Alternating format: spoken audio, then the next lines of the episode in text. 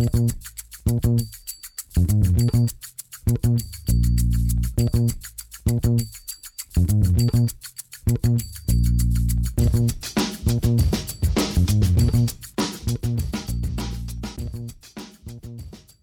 damit hallo und herzlich willkommen zu Football Rausch. Mein Name ist Tim Rausch und an meiner Seite ist wie immer Rahman Ruprel, hoffentlich im Ryan Fitzpatrick Trikot.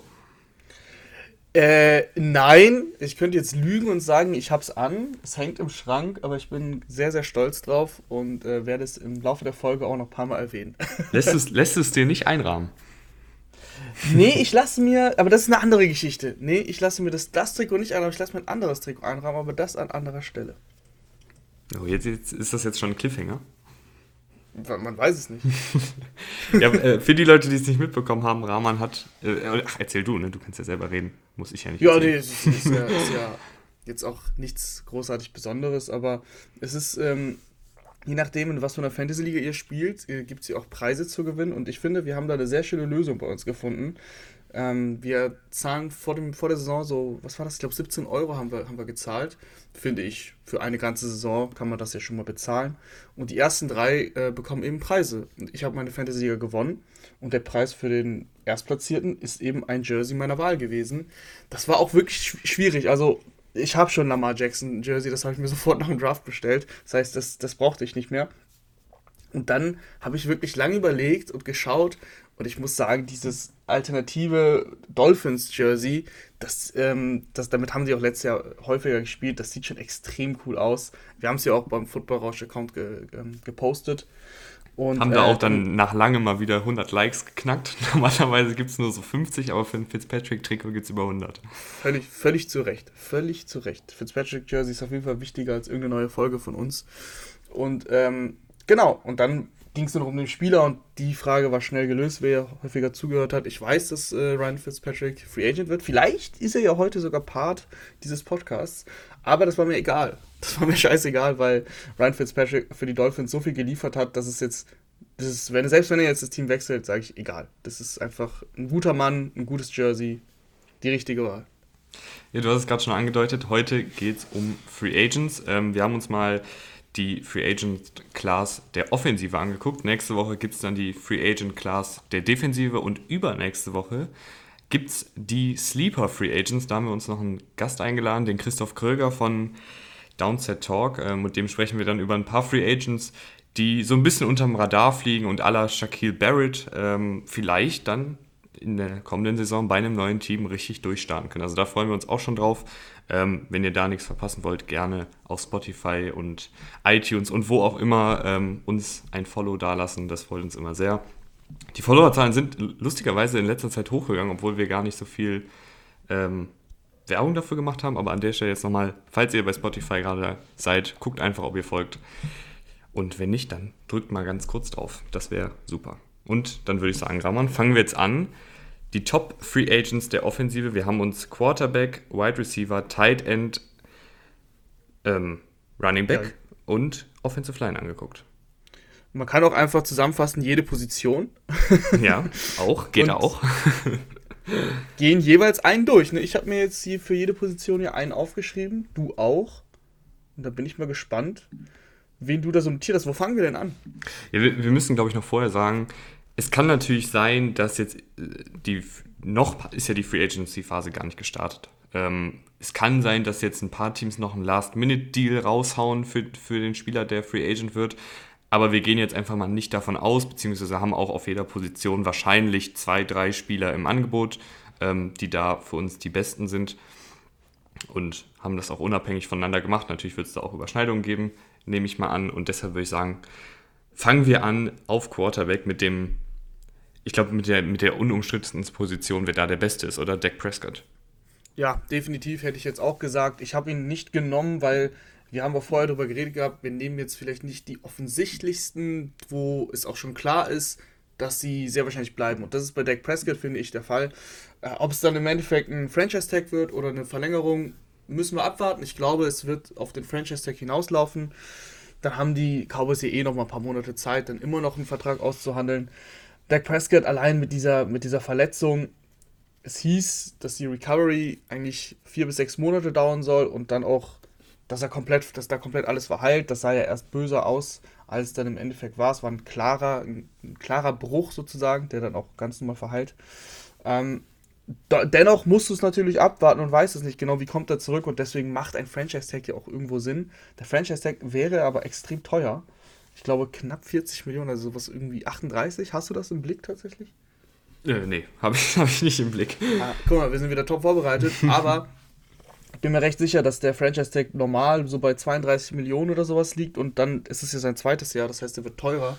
Also rechnet man mit ähm, irgendwas zwischen 35 und 40 Millionen.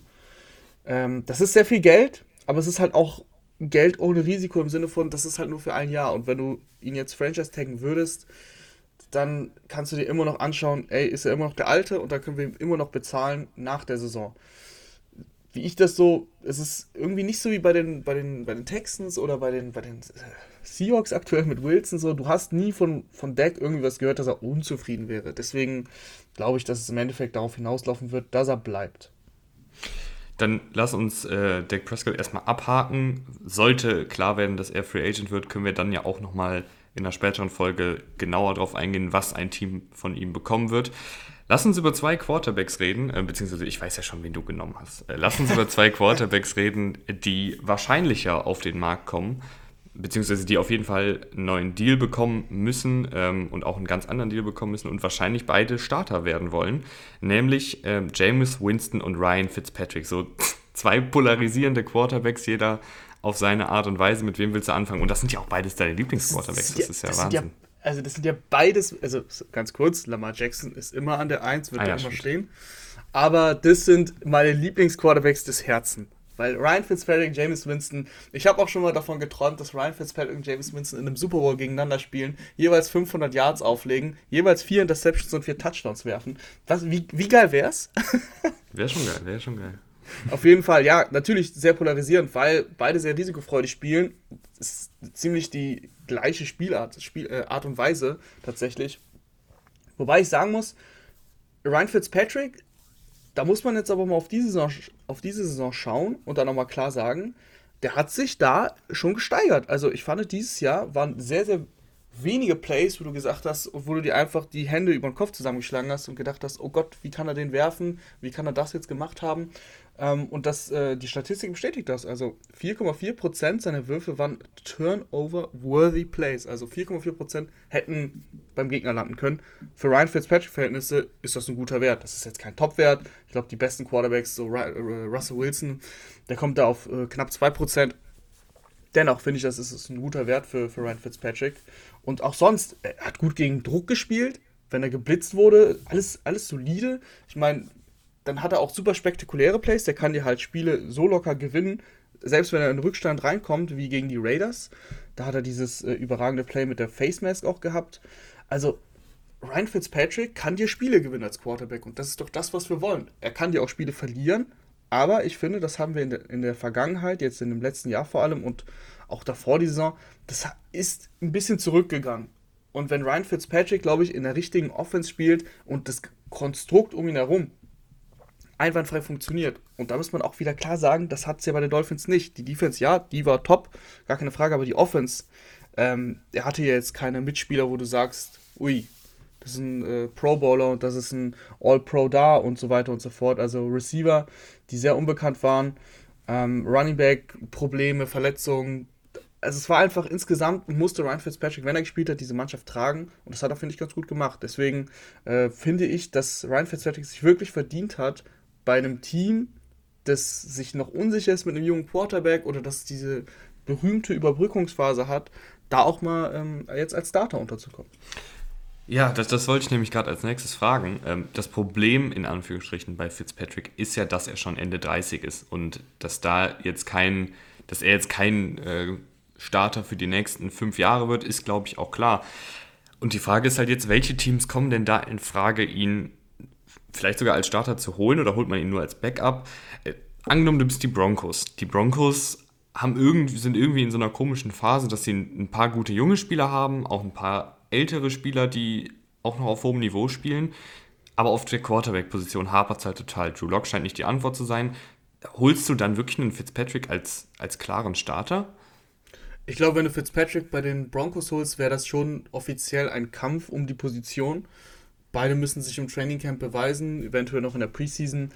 Ich bin mir relativ sicher, dass sich Ryan Fitzpatrick das schnell durchsetzt, allein weil Ryan Fitzpatrick im Lockerroom viel angesehener sein wird als, als Drew Lock. Das liegt unter anderem daran, dass Ryan Fitzpatrick äh, deutlich länger dabei ist und sich dadurch, dass er auch so weit rumgekommen ist, kennt er einfach oft. Wahrscheinlich kennt er bei den Broncos mehr Spieler als Drew Lock. Nee, Spaß, das nicht. Aber er ist so weit rumgekommen, dass er einfach auch viele Spieler schon kennt und Ryan Fitzpatrick, ich meine, schau dir Ryan Fitzpatrick an beim Spiel. Schau ihn dir bei den Dolphins an. Da war er der beliebteste, beliebteste Mitspieler.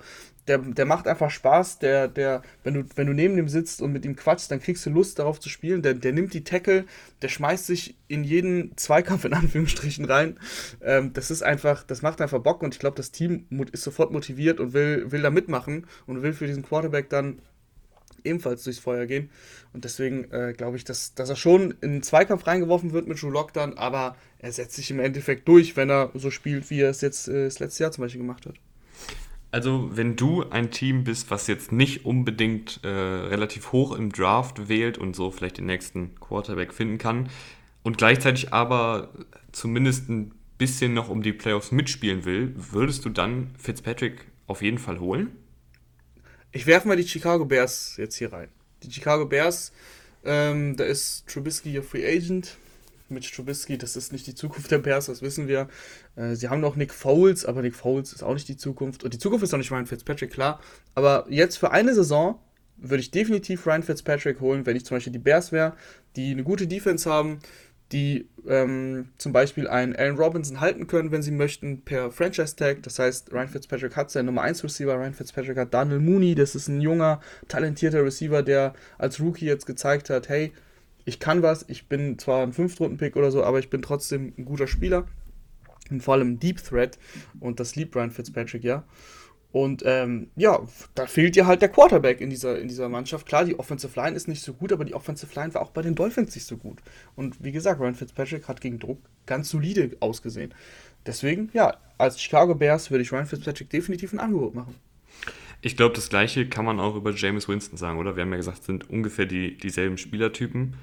Ja, es gibt halt einen Unterschied, einen entscheidenden Unterschied. Der eine ist halt deutlich jünger als der andere. Und James Winston kannst du theoretisch also du kannst theoretisch ähm, sagen, hey, das wird jetzt unser Franchise Quarterback, ohne dass du, ja, du gibst ihm jetzt keine fünf Jahre und so und so viel Geld, sondern du hast die Hoffnung, dass er das wird. Die Hoffnung hast du bei Fitzpatrick ja nicht. Ja, ich weiß irgendwie nicht so richtig, was ich mit James Winston anfangen soll, weil ich finde es so schade, dass die Saints ihm keine, keine Chance gegeben haben, sondern eher auf Taysom Hill gesetzt haben. Das finde ich echt richtig schade, weil ja. man weiß jetzt so gar nicht, ja. ob, also ob und wenn ja, wie viel er jetzt hinter einem der besten Quarterbacks der NFL-Geschichte gelernt hat, hinter einem der besseren offensive-minded Head Coaches in Sean Payton gelernt hat. Ob er jetzt wirklich vielleicht nochmal das Spiel ganz anders liest, ob er generell weniger Interceptions werfen würde. Man hat keine Ahnung. Man, ja, hat, ich, man glaube, hat wenig also, Ahnung, was man mit James Winston kriegt. Das stimmt. Aber ich glaube, er bleibt bei den Saints. Ähm, er hat ja nicht umsonst diesen Vertrag unterschrieben diesen Einjahresdeal. Er wollte quasi der Nachfolger von Drew Brees werden und es ist ja noch nicht gesagt, dass Taysom Hill jetzt der Nachfolger ist, weil Taysom Hill ist auch schon über 30 und Taysom Hill lebt von seiner Athletik und wir wissen, dass, dass diese Athletik irgendwann nachlassen wird. Das, Best-Case-Szenario für mich, für Taysom Hill wäre, dass wenn er jetzt wirklich es schaffen würde, nächstes Jahr zu starten, dann geht er durch die Saison und ich glaube, selbst in der Saison siehst du relativ schnell einen Decline, weil es dann irgendwann immer härter wird wenn du diesen Spielstil eben von, von Taysom Hill hast, der selten jetzt mal slidet oder so, der nimmt jeden Kontakt mit, den er bekommt, der geht nicht ins Aus eigentlich. Ähm, und eben, er läuft eben viel. Und er ist keine 23 mehr wie ein Lamar Jackson, sondern er ist halt einfach 31. Das ist ein Unterschied. Ich glaube, dass James Winston im Endeffekt auf kurz oder lang, wenn er möchte, wenn er bei den Saints nochmal ein Jahr äh, unterschreibt oder, oder mehr, dass er da die Zukunft sein kann. Wir haben ihn ja kurz gesehen, wo er dann reinkam, wo Drew Brees verletzt rausgegangen ist. Und ich finde, allein in dieser kurzen Sequenz hast du schon gesehen, der kann auch anders. Der muss nicht äh, Downfield die ganze Zeit schmeißen, der kann auch anders. Ähm, der hat, glaube ich, da seine ersten sechs, sieben, acht Pässe alle completed. Und das war, das war ein Kurzbeispiel. Der hat einfach das Spiel übernommen, was Drew Brees da gelassen hat. Es, es, hat mir insgesamt, das war wirklich eine ganz kleine Sequenz, aber das sah ganz gut aus. Und das hat vor allem gezeigt, dass er, das, dass er eben nicht diesen Drang hat, dass er sofort wieder tief werfen muss. Wenn du unter Sean Payton spielst und er dir so eine Offense kreiert, die darauf achtet, dass es, es vor allem sichere Würfe sind und nicht jedes Mal das Risiko eingehst, wie bei einem Bruce Arians zum Beispiel, dann glaube ich, dass, dass James Winston eine gute, gute Lösung ist auf Quarterback. Wir sind ganz gespannt auf die Quarterback, auf das Quarterback-Karussell generell. Es wird sich wahrscheinlich sehr, sehr viel tun mit Trades, mit Draft-Picks, mit Free Agency. Da bin ich super gespannt. Lass uns jetzt über die Running Backs reden. Ähm, da gibt es echt einige große Namen, einige mittelgroße Namen und einige kleine Namen, die ich sehr, sehr gut finde.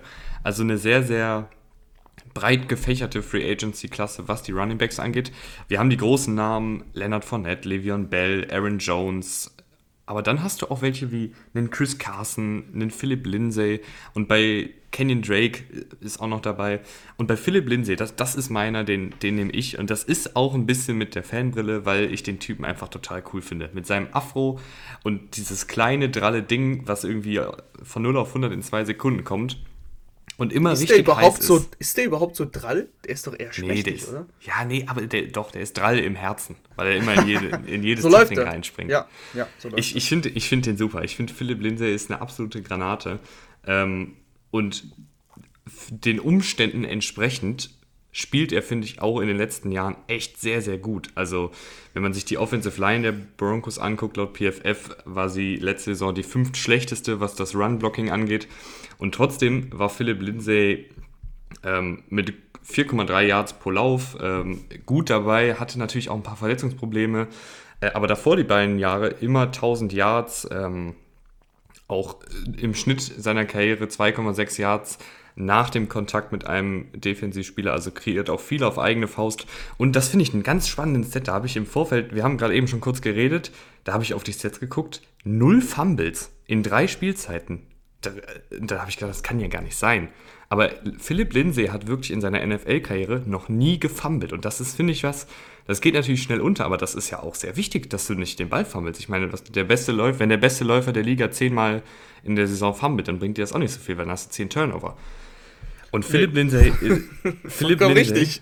Philipp Lindsay, Rahman, ich glaube, Philipp Lindsay in dem richtigen Scheme, was, was auf Outside Zone basiert, wo er seine Geschwindigkeit über die Außen zeigen kann, da kann der richtig abgehen. Ich denke da an sowas wie die Falcons, die jetzt mit Arthur Smith, Arthur Smith wahrscheinlich ähm, auch dieses Outside Zone Scheme der Titans übernehmen werden. Da, da fände ich den absolut spitze. Und Philipp Lindsay ist da mein, mein Running Back den ich nehmen will in der Free Agency. Den kriegst du wahrscheinlich auch ein bisschen billiger als die anderen. Ja, definitiv, definitiv. Ja, also Philipp Lindsay in, in, allen Ehren, aber es ist jetzt nicht die beste Wahl, die da auf Running Back rumläuft. Ähm, allein weil Philipp Lindsay kein Three-Down-Back ist. Das ist für mich, für mich wirklich wichtig bei einem Running Back, dass ich ihn zumindest auf allen Downs einsetzen kann. Und äh, Philipp Lindsay ist einfach nicht der Spielertyp, der 80 bis 90 Prozent Snaps spielt und ähm, das eben durchhält ich habe einen Spieler genommen, der für mich ein. Ganz klarer, kurz, ja? ganz kurz was, was mich tatsächlich bei, bei Philipp Lindsay schon immer gewundert hat, ist, dass er so wenig ins Passspiel einge, eingebunden wurde. Also da hat er echt Probleme gehabt, was ich jetzt mein, vom Körpertyp her und von der Beweglichkeit her spricht ja eigentlich nichts dagegen, ihn mehr im Passspiel einzubinden. Aber sie haben es irgendwie nicht gemacht. Er hatte auch dry, dry, drei Drops letztes Jahr ähm, und generell nur sieben Pässe gefangen. Also echt, da, da war er nicht gut. Und das spricht ja dann auch für deinen Punkt. Aber als reiner Läufer in einem Outside-Zones-Game gibt mir Philipp Lindsay. Mhm. Und äh, wie gesagt, ich nehme einen Three-Down-Back, der so aber auch gar nicht mal eingesetzt wurde. Ich finde, er kann es aber, deswegen nehme ich Aaron Jones. Aaron Jones musste sich die Rolle da schon teilen mit Jamal Williams. Das war immer so knapp über 50% der Snaps. Ich finde, wie gesagt, wenn du ihn jetzt sowieso bezahlst, das musst du jetzt machen. Aaron Jones verlangt ja 15 Millionen oder sowas. Mal sehen, was er bekommt. Äh, ob er gefranchise-tagged wird, ob er geht. Das ist total offen tatsächlich. Das kannst du jetzt noch gar nicht sagen. Ähm, deswegen, das Geld lasse ich jetzt mal runterfallen. Aaron Jones, wenn ich ihn mir hole, dann bekomme ich eben den Three-Down-Back, der ein sehr explosiver Runner ist, der eben auch Bälle fangen kann. Hat er letztes Jahr irgendwie, was, was war das, 47 Catches, 350 Yards. Das ist total solide. Ähm, Drops waren es drei ist nicht gut, aber mein Gott, für einen Running Back, der über 60 Targets gesehen hat, ist schon okay. kann ich mit leben. Wie auch immer, das, was mich begeistert bei Aaron Jones, ist eben dieses Explosive. Also, ich habe mir angeschaut, Aaron Jones hatte 26 Explosive Runs. Das sind Runs, die über 10 Yards gingen. Bei 200 Carries, das heißt, jeder achte Lauf geht über 10 Yards. Das finde ich einen ziemlich guten Wert. Und das ist auch etwas, dieses, dieses Home Run Hitting. Also, dass ein Running Back es schaffen kann, wenn, die, wenn er die Lücke sieht, den Home Run zu nehmen und dann für 75 Yards zu marschieren. Und das hast oh, das macht er aber nicht so oft. Das, diese Saison hat längste. Oft? Nee, also. Das, Aaron Jones! Aaron Jones, längster Lauf diese Saison war 30 Yards. Also, das kann nicht wahr sein. Doch, er, äh, das ich habe doch, ich hab doch, noch, ich hab doch noch bei Aaron Jones im Kopf, wie er 75 Yards gegen die Vikings marschiert war. Das letztes Jahr. Also, hey, das war, das ich, war dieses Jahr. Ich habe hier die Statistiken auf und hier steht längster Lauf dieses ja. Jahr 30 Yards, davor die Saison 67. Da war es vielleicht letztes Jahr. Aber trotzdem, dann, dann, dann ist die Statistik, finde ich, noch besser. Weil er trotzdem diese explosiven Runs hat. Weil er hat 26 Mal hat er die 10 Yards gehabt. Und Aaron Jones hat die Geschwindigkeit. Das kannst du mir nicht erzählen. Aaron Jones läuft eine 4-5. Ähm, und das als Running Back ist das gut. Also das gibt natürlich schnellere Spieler, klar. Ähm, aber Aaron Jones hat die Geschwindigkeit. Da lasse ich mir jetzt auch nicht reinreden. Wie auch immer. Ja. ja? Nee, red, red weiter. Ich dachte, du wärst, ich dachte, du wärst fertig. Nee, ich war nicht fertig. Ich wollte sagen, dass Aaron Jones. Nein, also wir, Aaron Jones ist für mich der beste Running Back, weil er hat das alles kombiniert. Chris Carson zum Beispiel, den hätte ich jetzt, wäre jetzt meine zweite Wahl gewesen. Da fehlen mir die Qualitäten als, als Ballempfänger. Der hat viele, viele äh, Bälle eben so als, als Screens auch mal gefangen. Ach du Scheiße, Rahman. Rahman. So? Es tut mir so leid, ich hatte die Receiving Yards auf. Du hattest natürlich recht. Längster Lauf von Aaron Jones letztes Jahr 77 Yards. Wahnsinn. Ei, ei, ihr, ihr seht, ihr seht, womit ich hier arbeiten muss. Will mich schlecht dastehen lassen. Rette das, das aber. Da, ich ich gehe raus, Rahman. Mach hier, mach hier allein zu Ende. nee, wie auch immer. Also, ich sag ja immer, guckt nicht auf die Statistiken, auch wenn ich hier euch gerade ein paar genannt habe. Der Eyeball-Test, was ihr gesehen habt, ist viel entscheidender. Und ich hatte das gesehen. Ich glaube, es war auch gegen die Vikings. Wie auch immer, wie auch immer, auf jeden Fall ist Aaron Jones, ähm, der bringt alles zusammen. Chris Carson ist ein tougher Läufer, da fehlt es bisschen Passspiel. Philipp Lindsay, wie ich schon gesagt habe, zu ein bisschen zu schmächtig. Kenyon Drake, boah, da hat mich die Saison ehrlich gesagt einfach nicht überzeugt bei den Cardinals. Ähm, nee, irgendwie nicht. Und Aaron Jones ist, ist gar nicht mal ähm, groß oder, oder so breit, aber irgendwie ist es trotzdem ein harter Läufer und, und kann auch mal einen Tackle abschütteln. Äh, 3,5 Yards after Contact, auch gut. Insgesamt hat er 5,5 Yards pro Lauf, das ist ein sehr guter Wert. Also die Werte stimmen, mein Eyeball-Test stimmt und ähm, er kann Bälle fangen. Also Aaron, Aaron Jones wäre mein Running Back, den ich holen würde, wenn ich viel zu viel Geld hätte. das ist wirklich, also Rahman, das, es tut mir leid. Es ist in Ordnung, das passiert den Besten, sage ich immer. Nee, ich, ich war mir, ich hatte mich nämlich dann gewundert, ich so, hä, wieso hat er denn, wieso hat er nur sieben gebrochene Tackles? Das kann ja gar nicht sein. Und dann habe ich geguckt, oh, bin, in, bin in den äh, Receiving-Statistiken. Rahman hat natürlich recht. Äh, wie soll es auch anders sein? Äh, Aaron Jones. das musste jetzt hatte, nicht leid tun. Mach hatte weiter. ein paar lange Läufe dabei. ähm, ich habe noch, hab noch eine einzige Nachfrage. Was glaubst du denn, wie viel Einfluss auf die Leistung von Aaron Jones die Präsenz von Aaron Rodgers hatte und der Fakt, dass er natürlich hinter der besten Offensive Line der Liga läuft. Also ein, ein besseres Umfeld gibt es ja für den Running Back fast gar nicht. Das ist korrekt, aber die Machst du dir da Sorgen? Das ist die Frage. Nicht großartig, muss ich sagen. Die Offensive Line der Packers ist seit Jahren gut, die war jetzt die beste, aber Aaron Jones zeigt die Leistung eigentlich schon seit Jahren. Also seitdem er in die Liga kam, hieß es immer, ähm, das werden vor allem die Fantasy-Spieler kennen, der Slogan Free Aaron Jones, weil Aaron Jones hier nie eben diese Snaps gesehen hat, die er verdient hätte, weil Jamal Williams da war oder jetzt AJ Dillon, wie auch immer. Auf jeden Fall, Aaron Jones hat immer, wenn er auf dem Platz stand, eigentlich überzeugt. Also klar, ich weiß, in Playoffs hat er jetzt diesen Fumble und da sah er nicht gut aus, aber insgesamt hat er überzeugt. Und ähm, natürlich spielt eine, die O-Line eine Rolle, das ist ja klar. Und wir müssen ja erstmal sehen, ähm, wie er dann bei der anderen O-Line, unter einer anderen O-Line spielt. Aber wenn ich jetzt einen Running Back holen will und mir die, die Liste anschaue und wenn ich jetzt äh, ein Owner bin oder ein GM und sage, ich möchte den besten Running Back haben, der auf dem Markt ist, dann nehme ich Aaron Jones und dann ist mir das ein bisschen zu lame, nur zu sagen, boah, der hat aber die beste Offensive Line wenn du die Aaron Jones Tape anschaust, dann gibt es einfach vieles, vieles, was dir gefällt und deswegen, wie gesagt, habe ich da jetzt keine großen Bedenken. Dann würde ich sagen, gehen wir zu den Passempfängern rüber. Da gibt es eine ganze Menge. Also wirklich viele, viele große Namen. Du hast Alan Robinson, du hast Chris Godwin, du hast Kenny Golladay, du hast einen Will Fuller, du hast dann später auch noch einen Curtis Samuel. Wirklich viele, viele gute Wide Receiver. Ähm, Curtis Samuel spare ich mir auf für die Folge mit Christoph, äh, für die Sleeper. Schön, dass ich, du hier schon alles spoilerst. Ja, ja ein, kleiner, ein kleiner Spoiler, der kann man ja schon mal geben. Wie so ein Trailer. Ähm, die, die drei Curtis Samuel-Fans, die uns regelmäßig zuhören, die können es kaum abwarten.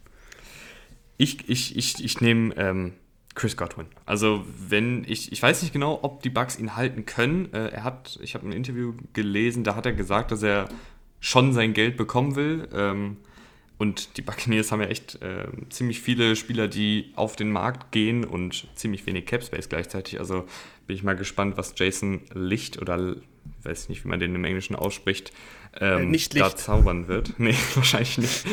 ähm, aber Chris Godwin ist für mich der Receiver mit dem, mit dem meisten Potenzial äh, von allen. Also was, was Route Running angeht, dann ist er noch relativ jung super sichere Hände. Also ich, ich bin echt ein großer, großer Wobei da ja paar, ich auch, aber da waren ein paar Drop-Probleme dann in den Playoffs. Was sagst du dazu?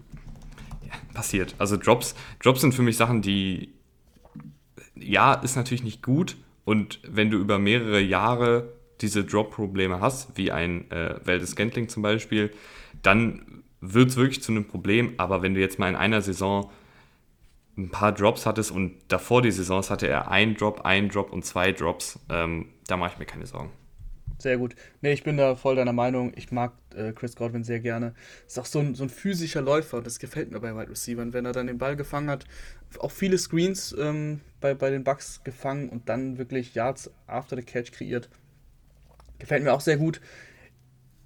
Es wäre aber tatsächlich meine Lieblingswahl und meine Lieblingswahl ist aber auch nicht die Wahl, die ich genommen habe, weil der bleibt. Also Allen Robinson ist für mich der beste Wide Receiver mhm. dieser Klasse, mhm. dieser Free Agent Klasse. Äh, Allen Robinson ist unfassbar. Also das Route Running, äh, Contested Catches, das ist eine ganz, ganz klare Nummer 1. Das ist ein Outside Receiver, weil Chris Godwin kann auch Outside spielen, gar keine Frage. Aber Chris Godwin hat jetzt zuletzt immer im Slot gespielt. Und Allen Robinson bringt einfach alles mit, was ich mir von einem Wide Receiver wenn ich einen Wide Receiver malen würde, dann würde ich halt auch fast äh, Allen Robinson malen. Weil er hat einfach die Größe, der hat die Hände, wie gesagt, das Route Running, Geschwindigkeit ist auch da. Ich kann ihn als Deep Threat einsetzen, ich kann ihn aber auch Intermediate einsetzen, ich kann ihn einfach fast überall einsetzen. Deswegen, ähm, ich, ich bete ja auch jeden Morgen zu Gott, dass Chris, dass, dass, dass ich sag die ganze Zeit Chris, dass Allen Robinson äh, doch nicht verlängert wird und dass die Ravens ihm sein Geld geben, was er will. Ich will, ich will Allen Robinson äh, bei den Ravens haben. Wie auch immer. Ich habe ihn nicht genommen, weil ich bin mir halt relativ sicher, dass er getaggt wird oder verlängert wird. Ich denke eher getaggt, weil ich weiß nicht, ob Allen Robinson. Da musst du ihm schon Ryan Fitzpatrick hinstellen, damit der Allen Robinson da verlängert. Nee.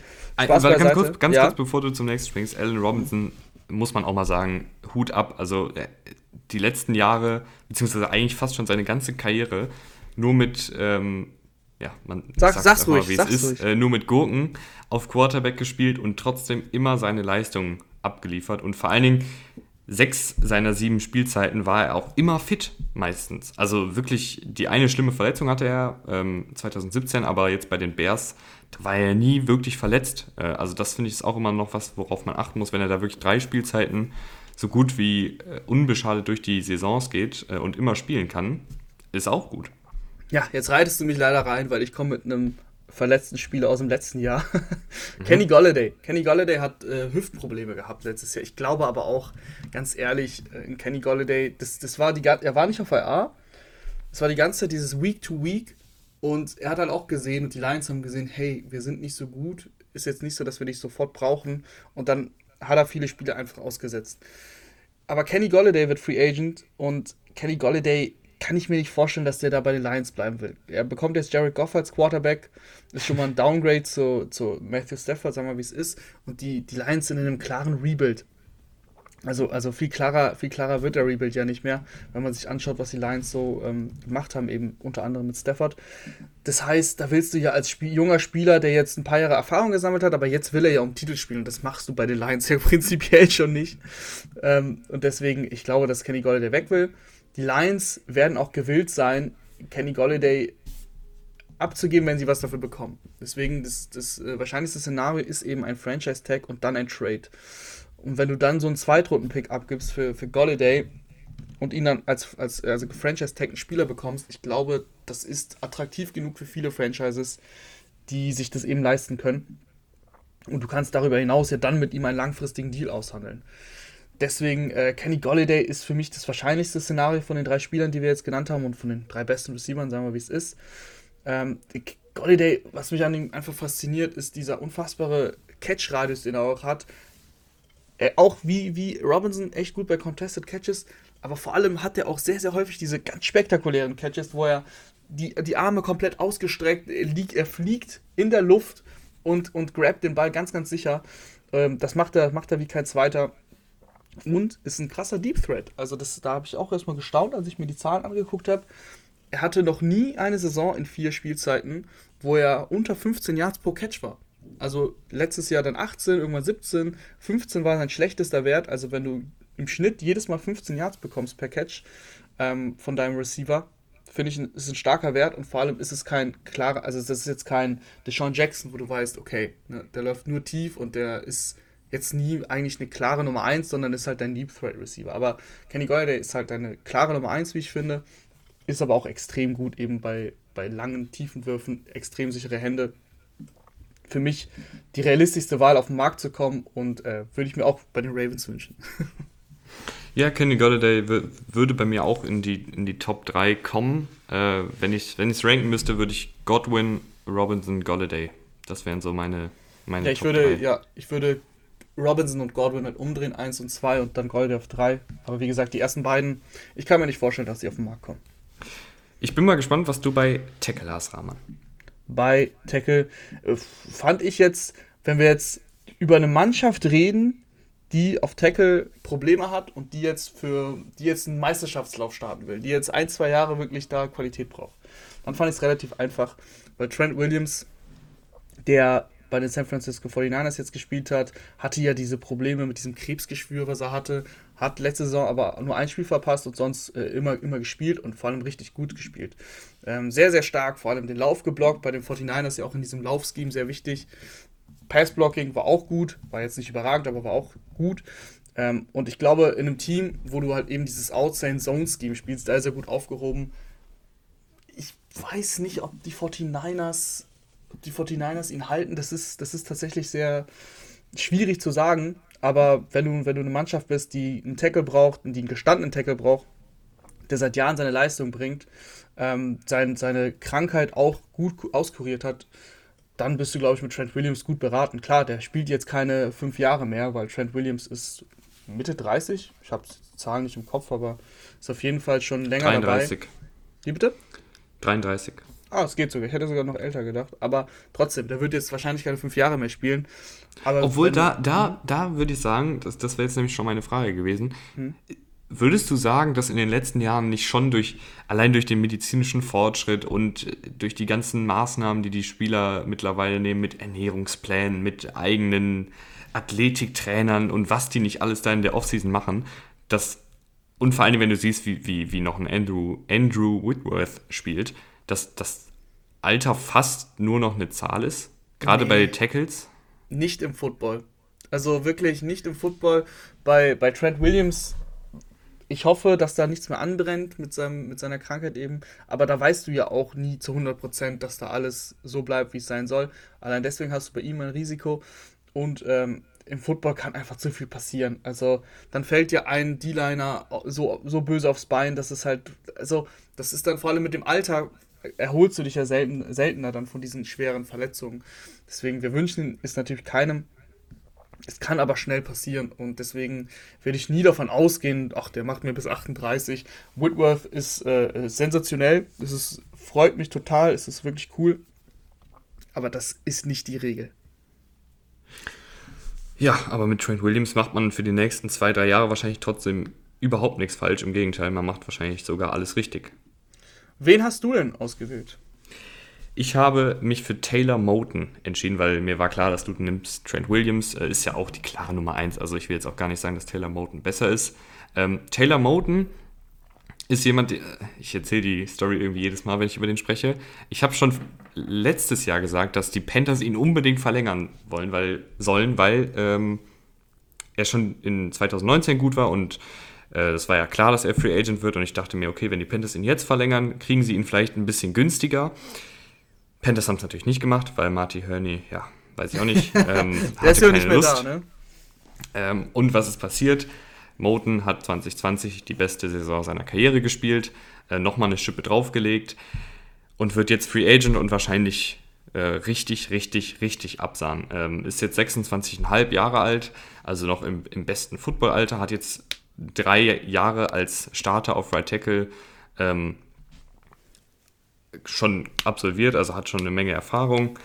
Und letztes Jahr 20 Pressures zugelassen, drei Sacks zugelassen und das mit einer mit Teddy Bridgewater auf, auf Quarterback und einer O-Line, die um ihn herum jetzt nicht sonderlich stabil war. Also ich finde, Taylor Moten ist für mich ein, ein, richtig, richtig guter Right Tackle und wenn, wenn du ein Team bist, was, was da auf jeden Fall noch, zum Beispiel die Bengals, die Bengals haben, haben eine Menge Cap Space, wollen Joe Burrow beschützen, holt dir Taylor Moten, der sichert da die rechte Seite ab. Ja, exzellente Wahl. Da muss ich auch Tim mal loben. Ne? Das sagt er wirklich seit einem Jahr hier, dass Taylor Moten verlängert werden soll. Die Panthers äh, waren zu blöd, sagen wir wie es ist. Und jetzt ist er auf dem freien Markt, wie du schon gesagt hast, also für Franchises wie äh, die Bengals oder wie die Jaguars, die ja auch jetzt äh, ihren Franchise Quarterback draften werden. Da ist so ein Spieler perfekt. Die haben genug Geld und äh, können ihn da auch ein bisschen zuschütten und ich meine, so läuft halt das, so läuft der Markt, ne? Also das ist dann auch völlig verdient, wenn, wenn du jetzt, da, da musst du ihn wahrscheinlich ein bisschen überbezahlen, aber what, äh, also da, da, ist halt so, ne? Mir fällt, mir fällt gerade die, die Floskel nicht ein. Wie auch immer, ist ja auch wurscht. Ähm, ist eine gute Wahl. Es gibt noch äh, den, den Tackle der ähm, Bills, wenn ich mich nicht täusche, der auch Free Agent Der Will wird. Williams. Genau. Äh, das wäre auch nicht schlecht. Ich glaube aber, dass da die Bills nichts anbrennen lassen und den verlängern. Weil, ich meine, du hast die letzte Saison gesehen. Die, die Bills haben extrem gut gespielt. Josh Allen auf MVP-Level gespielt und da lässt du nichts anbrennen. Deswegen, Moten bin ich mir recht sicher, dass er weg ist, weil der hat einfach die, die Anerkennung von seiner Franchise, von den Panthers nicht bekommen. Die Panthers sind ja auch so, ja, wo sind, wo, wo stehen die Panthers? Das ist halt so ein bisschen die Frage. Geht es mit Teddy Bridgewater weiter? Man liest immer David Pepper, der möchte jetzt hier den Splash landen, der will Deshaun Watson der äh, sonst will er einen Draft. Ich bin mir bei den Panthers extrem unsicher. Ich glaube, dass, dass es Franchises geben wird, die Moten so viel Geld geben, wie eben die genannten, ähm, dass, dass er gehen wird. Dann lass uns auf Guard gehen. Auf Guard, ja, äh, auch, ich finde gar nicht, also keine, keine schwere Wahl. Ich habe Joe Thuney, ähm, wurde letztes Jahr schon gefranchise-tagged von den Patriots. Es ist sehr wahrscheinlich, dass er geht äh, dass, dass, wenn man zwischen den Zeilen bei den Patriots liest, dann wird das schon deutlich. Der hätte schon sonst auch seinen Vertrag verlängert bekommen, wenn die Patriots daran interessiert. Wenn die Patriots sind ja in einem Umbruch, die bezahlen jetzt nicht für einen Guard äh, 15 Millionen im, im Schnitt pro Jahr. Deswegen auf jeden Fall jemand, der auf den Markt kommen wird. Äh, Joe Thuney ist halt ein extrem solider Spieler. Das ist jetzt kein Elite Guard, aber der bringt dir extrem viel Stabilität. Der ist gut gegen den Lauf, der ist gut gegen den Pass. Alles nicht, nicht überragend, aber ähm, dennoch einer der besten Guards, die ihm jetzt auf den Markt kommen. Und wenn ich auch da, ich weiß, die Ravens haben nicht so viel Geld, aber wenn ich da an die Offensive Line denke, ähm, da würde so ein Spieler wie Joe Thuney halt extrem gut tun, wenn du einfach jemanden hast, auf den du zählen kannst, wo du weißt, was du bekommst, wo du weißt, ey, der sorgt nicht dafür, dass ein Spieler jetzt innerhalb von einer Sekunde äh, bei Lamar Jackson ist. Ja, ich, ich kann da gar nicht viel, viel zu sagen. Das, ist, das trifft äh, den Nagel auf den Kopf, so geht das Sprichwort, ne? Ja, so geht's. Ich, ich gehe mit einem ähnlichen Spielertypen, ähm, auch letztes Jahr gefranchise-tagged, auch super solide die letzten Jahre. Brandon Scherf von dem Washington Football Team. Ähm, genau wie Thuni, halt jemand, wo du weißt, was du kriegst. Ähm, wird natürlich wahrscheinlich ein bisschen teurer werden. Aber wenn du eh genug Cap Space hast, und da gucke ich jetzt auch wie bei Tackle eben auf die Teams, die junge Quarterbacks haben, die, die das nötige Kleingeld haben, um dann vielleicht auch ein bisschen zu viel zu bezahlen, äh, um den zu sichern. Aber wo es das dann einfach wert ist. Und Brandon Scherf ist jemand, auch da, du, du musst dir keine großen Sorgen machen, dass, dass da jetzt der Defensive Liner drei Sacks kriegt in einem Spiel. Ja, definitiv. es ist halt so die Frage, im Endeffekt musst du auch auf den Spieler gucken. Also, du wirst wahrscheinlich auch Angebote bekommen, als, als Scherf oder Thuni, von Mannschaften, die jetzt so im Win-Now-Modus sind und die vielleicht wie die Ravens eben Guard brauchen. Das sind dann aber wahrscheinlich keine 5-Jahres-Verträge für 70 Millionen oder 75 Millionen, sondern eher so ein Zweijahresvertrag für 25 oder sowas. Was will der Spieler dann? Will der Spieler, geht er eben auf, äh, auf, de, auf seinen Vertrag und das Geld und geht dann zu den Jaguars für 5 Millionen 75 oder will er einen Titel holen? Zwei Jahre 25, ich finde, das wird schon spannend zu beobachten sein. Weil, auch wenn du auf die Chiefs guckst, ne, die haben ja auch extreme Probleme gehabt in der Offensive Line. Gerade im Super Bowl, klar, denen haben die Tackles gefehlt, aber das war jetzt auch auf Guard und auf Center nicht überragend. Ähm, deswegen bin ich gespannt, wo diese Spieler landen. Und ich würde jetzt nicht sofort sagen, okay, hundertprozentig äh, Jaguars, Char äh, nicht Chargers, sorry, Jaguars Bengals, weil die so viel Geld haben und weil die eben auch für ihren jungen Quarterback einen Spieler brauchen. Kommen wir zur letzten Position. Corey, ach nee. nee, wir haben. Center. Wir haben, wir haben auf jeden Fall noch eine Position vergessen. Was? Den Tight End haben wir noch nicht gemacht. Oh. Oh. Rahman, ich weiß nicht, was heute los ist. Ja, ist nicht schlimm. Also, dann wirbeln wir ein bisschen durch die Offensive Line. Ähm, oder wir machen wirbeln die Offensive Line jetzt komplett und gehen zum Schluss äh, zum Tight End. Ja, ich weiß nicht, wie ich den jetzt auch schon wieder überlesen habe. Ich weiß, äh, ich weiß es nicht. Aber gut, dass du heute, es dass du heute wach und ausgeschlafen bist. Ich bin ausgeschlafen, aber es ist Offseason. Sei dir verziehen. Erstmal machen wir Center, dann natürlich kommen wir noch zur letzten Position, zum Tight End, ist ja Aber klar. ich glaube tatsächlich, dass wir beim Center relativ schnell durch sind, weil da gibt es da gibt's eigentlich nur eine klare Wahl. Ich bin mir sicher, dass du ihn auch hast. Äh, Corey ich habe es ja gerade schon angedeutet. Oder? du hast doch auch Corey Lindsay, ja. ja. ja. Ähm, Packers Center, ja, was soll man dazu sagen? Eine überragende Saison gespielt. Äh, vier Pressures nur zugelassen, davon war es dann ein Sack. Äh, auch den Lauf überragend geblockt, den hast du, kannst du wirklich äh, flexibel dann auch einsetzen bei Screenpässen, hat, eine, hat ein ganz gutes Tempo als Vorblocker. Ähm, Ob es dann als Pult, Pultblocker ist, also den kannst du wirklich da ein bisschen rumschieben. Corey Lindsay echt gut gespielt. Da ist natürlich die ganz große Frage, warum ist das überhaupt eine, warum steht er hier überhaupt? Das heißt ja, dass er vielleicht auf den Markt kommt. Wieso halten die Packers den nicht? Ich weiß es nicht. also ich Ganz find, einfache ich Antwort. ich finde Lindsley, ähm, ich finde Lindsay absolut spitze. Ähm, letztes Jahr kann man ein Argument machen, dass er der beste Center der Liga war. Und ähm, das war grad, keine... übrigens, sorry, da muss ich dazwischen grätschen, ein überragendes äh, Deutsch, wie du das verengelt. Also du hast gerade, kann man ein Argument machen gesagt. ja, ja, mach mal weiter. Mach du mal dein Argument. Ich mach mein Argument. Ähm, Corey Linsley, noch keine 30, ist jetzt seit sieben Jahren der Packers Center gewesen, kaum Verletzungsprobleme und wirklich letztes Jahr dann die beste Saison. Absolut spitze in diesem, in diesem Zone-Heavy-Scheme, äh, weil er halt eben, wie du gesagt hast, die nötige Athletik mitbringt, äh, um dann auch in Space zu blocken, also um eben auch in der Bewegung zu blocken und nicht nur ähm, ja, stehen bleiben muss beim Lauf, sondern eben in Bewegung geht und dabei auch sehr, sehr gut blocken kann. Ich finde das immer so schwierig zu erklären, wenn man nichts sieht, aber ich hoffe, ihr wisst, was ich meine. Und ich verstehe nicht, warum die, warum die Packers ihn nicht halten. Also das ist mir wirklich ein Rätsel. Ich weiß, dass da Cap Space äh, auf jeden Fall eine Rolle spielt, aber da machst du halt Cap Space frei. Also Cap Space ist, äh, natürlich sollte man zum Start der Saison äh, im Positiven sein, aber wenn man sich da andere Teams anguckt, die da mit dem Cap Space rumwirbeln können wie sonst was und ihre Starspieler eben halten können, dann sollten die Packers das auch hinkriegen. Definitiv. Also man muss dazu sagen, Corey Linsley hat schon offenbart in einem Tweet oder in einem Interview, ich weiß gar nicht mehr, was es war, dass ähm, er natürlich nicht weiß, was jetzt kommt, aber es klang, wenn man zwischen den Zeilen gelesen hat, so, dass es die Zeit bei den Packers eben zu Ende geht. Äh, also sie haben natürlich noch Aaron Jones, die, da, da, hast du, glaube ich, schon getwittert gehabt, äh, dass es ja nicht sein kann, dass du Aaron Jones lieber 15 Millionen gibst statt Lindsley. Äh, seh ich, seh das war auch nicht so gemeint, dass, dass ich sage, dass das der Fall ist. Es war einfach nur so in den Raum geworfen, dass die Packers eher Lindsley halten sollten und nicht Jones. Ja, definitiv. Also irgendwie habe ich das Gefühl, einfach beim Packers seit Jahren, die mögen, die mögen Aaron Rodgers auch irgendwie nicht. Die denken sich, oh Gott, jetzt haben wir den halt und wir können ihn ja nicht entlassen. wir können ihn ja nicht traden, aber wir mögen den nicht und deswegen ähm, machen wir im Draft komische Sachen und äh, halten unsere besten Offensivspieler nicht. Also vor allem dein Center ist so wichtig in dieser Offensive Line. Der gibt die Kommandos. Das ist halt eben, wie man so schön sagt, das Herz, das Herz der O-Line. Und dann hast du noch so einen guten Center und warum du den nicht verlängerst, ist es, ist es wirklich ein Rätsel. Aber wo könntest du dir denn Corey Lindsley vorstellen? Ich glaube, die Frage sollte eher sein, wo könnte ich mir Corey Lindsley nicht vorstellen? ja, stimmt. also wirklich, ich, also ich glaube, die meisten Teams, wenn man, also Raiders haben ja zum Beispiel Rodney Hudson, ähm, die brauchen den nicht, aber ich glaube, mindestens 25 der Teams könnten Corey Lindsley gebrauchen.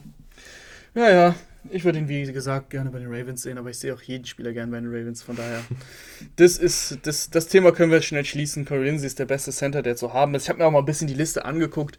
Da kommt dann auch erstmal lange nichts, wo du sagst, das ist dieses überragende Talent, was ein Corey Lindley zum Beispiel hat. Deswegen Gener generell finde ich, kann man schon sagen, dass das O-Line ist immer eine Rarität. Also wirklich, wenn, wenn, wenn ein Team es schafft, fünf gute O-Liner im Kader zu haben, dann ist das schon echt gut. ja, dann ist das ganz gut. Nee, du musst halt, du musst halt über den Draft ein bisschen Glück haben, da dann ein paar Picks erwischen. Zum Beispiel wie die Patriots jetzt in, in der sechsten Runde ähm, Onewusu oder wie er hieß. On, on Venvu. Ja, irgendwie so. Ihr wisst, wen ich meine. On Sorry, dass ich das jetzt nicht richtig ausspreche. Ähm, wenn du so einen Spieler eben pickst und erwischst, der dann, der dann so ähm, Leistung bringt, das ist natürlich Gold wert. Dass du dir über die Free Agency äh, nicht fünf teure Offensive Line holen kannst, ist auch klar. Aber kommen wir jetzt mal zum, zum Tight End, den du ja ignoriert hast. Und ich verstehe gar nicht, warum du den ignoriert hast, weil ich weiß ja eigentlich schon, wen du genommen hast. Es kann nur einen geben bei dir, sag es.